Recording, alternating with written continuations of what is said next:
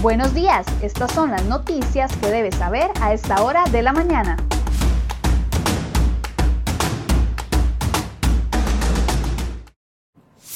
Siete con 23 minutos, muy buenos días, gracias por acompañarnos en Cere Hoy Noticias. Vamos de inmediato con las informaciones que preparamos para ustedes el día de hoy.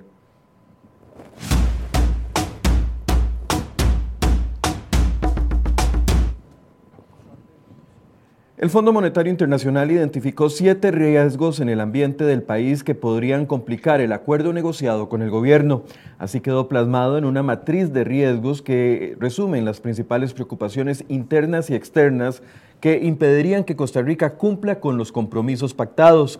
El FMI, ve los riesgos más altos en dos temas. Por un lado, que haya un cambio inesperado en la pandemia que obligue a una mayor contención económica y que se produzca un descontento social. También advierte que las tensiones sociales podrían volver por una respuesta política inadecuada del gobierno que provoque más pérdida de empleos, pobreza, precios más altos y por el acceso desigual a las vacunas. Para el fondo, que exista una probabilidad alta significa que haya entre un 30 y un 50% de posibilidades de que el evento ocurra. Otro riesgo real es la posibilidad de no lograr, lograr, un consenso a nivel político sobre el acuerdo comercial.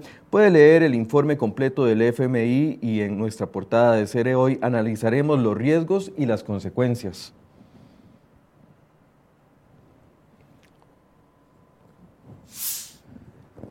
En este mismo tema, un informe jurídico del Departamento de Servicios Técnicos de la Asamblea Legislativa advirtió serias contradicciones del gobierno en la agenda negociada con el FMI. Señala el riesgo de que estos proyectos de ley generen desequilibrios que lleven a un debilitamiento económico de las personas. El gobierno, por un lado, promueve una ley que aumenta los impuestos para personas que ganan 683 mil colones o más, mientras que por otro lado busca beneficios para algunas empresas o mantener excesos en los empleados públicos. Las advertencias están contenidas en el informe de la Ley de Reducción de Beneficios Fiscales, que pretende aumentar la renta sobre las remesas, imponer un impuesto al salario escolar y grabar las cooperativas. El informe se da a conocer el mismo día en que el gobierno envió a la Asamblea Legislativa el proyecto de ley para la aprobación del crédito por 1.750 millones de dólares con el FMI. Los desembolsos de este crédito se harán en tractos conforme se vayan aprobando los proyectos negociados con esta entidad.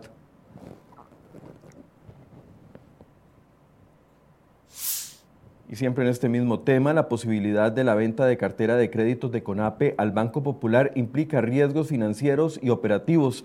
Así lo reconoció la SUJEF en un oficio enviado al diputado Daniel Ulate del Partido Liberación Nacional el pasado 5 de marzo. SUJEF advierte que si el Banco Popular decide comprar la cartera de créditos, deberá asumir todos los riesgos financieros y operativos que vienen con ella. El riesgo se aumenta porque la cartera crediticia de CONAPE actualmente no está supervisada por su jefe y esto implica un esfuerzo adicional para hacer una valoración real de la situación. CONAPE no necesariamente ha aplicado los parámetros o estándares regulatorios.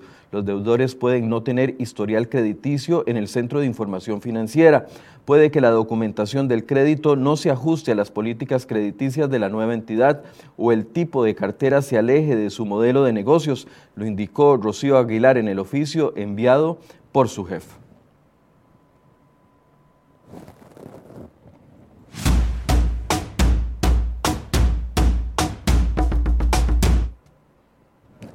Y la Fiscalía General habría solicitado a los magistrados de la Sala Tercera el levantamiento del secreto bancario y tributario del presidente Carlos Alvarado en el marco de la investigación que se sigue por el viaje a un hotel Punta Islita en Guanacaste. Así lo confirmó una fuente vinculada al caso a cerehoy.com. En este caso, la Fiscalía investiga a Alvarado por el supuesto delito de enriquecimiento ilícito.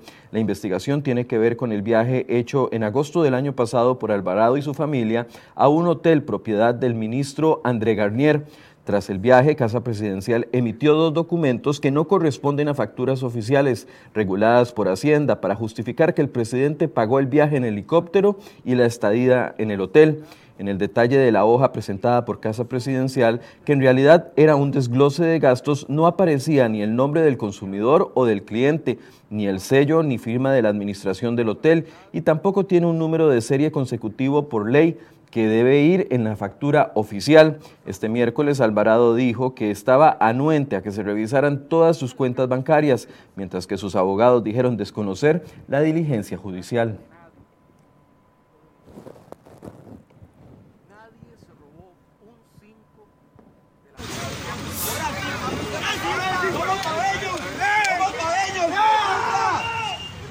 Sí, aquí Fuerza Pública atiende, la Policía de Tránsito ingresa con un operativo al sector de Pavas adentro, a Lomas, este, lo que molesta a todos los taxistas informales de la zona y los agreden y hacen un bloqueo a la altura de masa.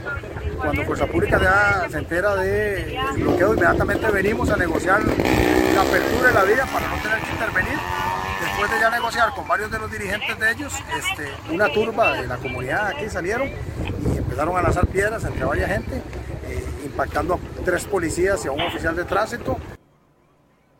Imágenes de una serie de violentos enfrentamientos que se produjeron la tarde y noche de este miércoles en el cruce de Demasa en Pavas.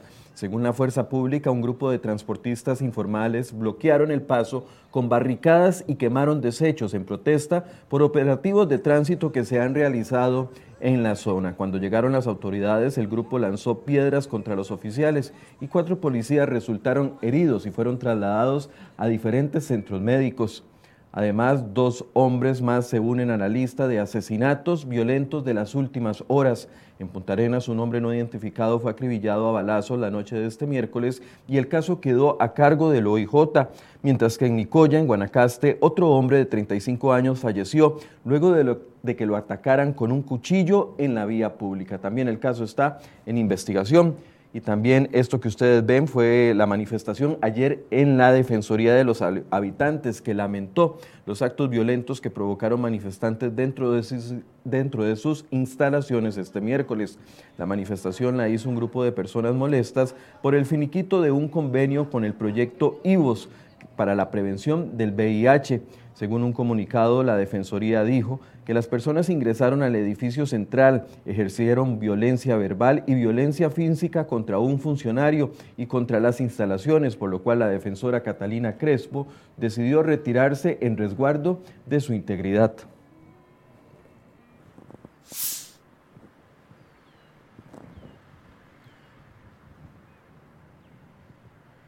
Y el Fideicomiso Ruta 1, encargado del proyecto de modernización vial de la carretera San José-San Ramón, alista más de 353 millones de colones para pagarlo en indemnizaciones.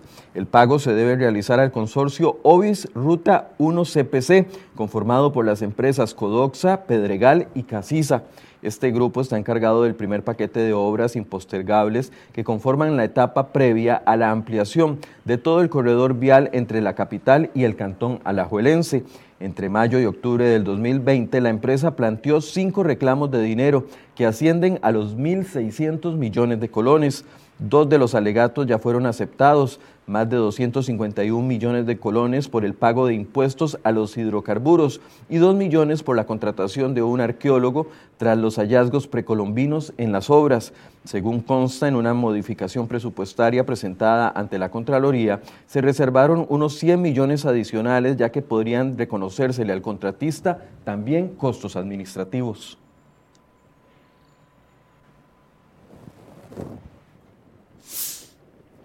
Y esto es una buena noticia porque la unidad funcional, uno de los proyectos de circunvalación norte entre La Bruca y Quebrada Rivera estará lista en, octubre próximo. Se trata de la primera parte de circunvalación norte que estará concluida. En este punto se construye una intersección de tres niveles en La Bruca, la cual permitirá conectar la nueva carretera con el resto de circunvalación y la radial en La Bruca. Además, esta obra es clave, pues traerá la facilitación de la conexión entre circunvalación con la Ruta 27 y la autopista General Cañas. Las estimaciones también apuntan a que el resto de las intervenciones de circunvalación norte quedarán listas entre octubre y diciembre de este año.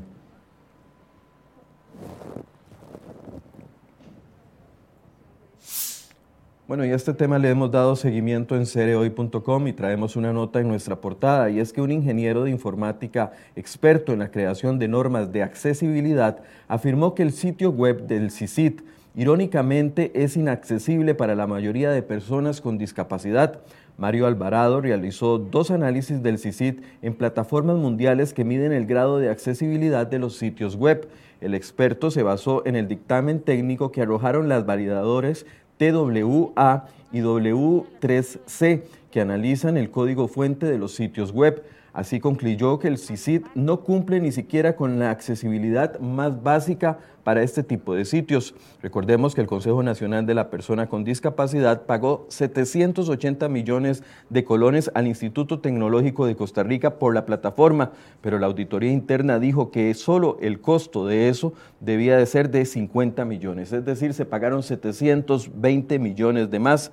Este miércoles compareció ante la Comisión de Discapacidad de la Asamblea la directora ejecutiva del CONAPDIS, la funcionaria, el encargado del proyecto y el director jurídico dijeron que defendían el gasto realizado y afirmaron que se puede considerar que a pesar de las críticas, esta plataforma es un orgullo para el Estado costarricense.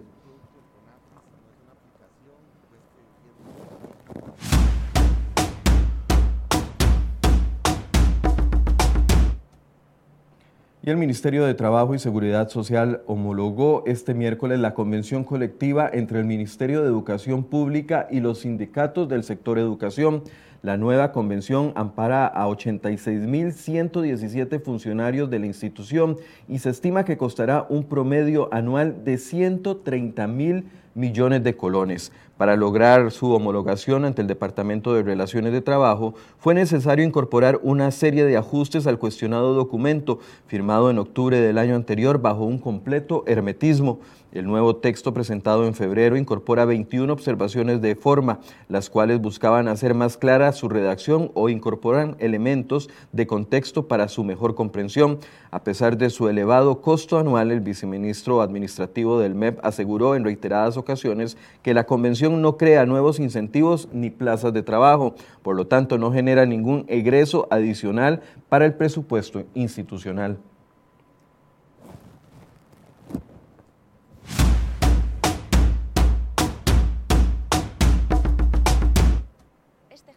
Y el consumo de marihuana para fines lúdicos o recreacionales será legal en México y se convertirá en el tercer país de América en tomar una decisión de este tipo tras Canadá y Uruguay. Su prohibición fue considerada inconstitucional por la Corte Suprema de Justicia en 2018, con 316 votos a favor, 129 en contra y 23 abstenciones. Este miércoles el Congreso dio luz verde a la legislación que regula el consumo, el cultivo y el comercio de marihuana para fines recreativos en todo el territorio mexicano. Ahora la decisión final queda en manos del Senado, que tiene que ratificarla antes del próximo 30 de abril. Aunque el uso medicinal del cannabis ya estaba permitido desde el 2017 en México, la nueva, forma, la nueva norma permite fumar marihuana en casas sin presencia de menores, poseer hasta ocho plantas por domicilio y crear asociaciones de fumadores con un máximo de 50 plantas. También se permite su cultivo y venta, estableciendo permisos para que una persona pueda cultivar en el interior de su vivienda hasta seis plantas de cannabis para consumo personal o con fines recreacionales.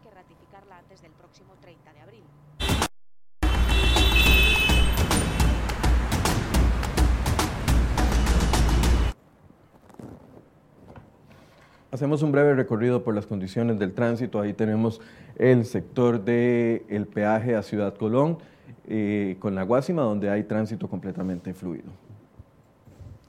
También el sector de circunvalación entre Atillo 8 y La Uruca, donde también hay tránsito eh, fluido. Y finalmente Taras en Cartago, donde hay buenas condiciones para el día de hoy.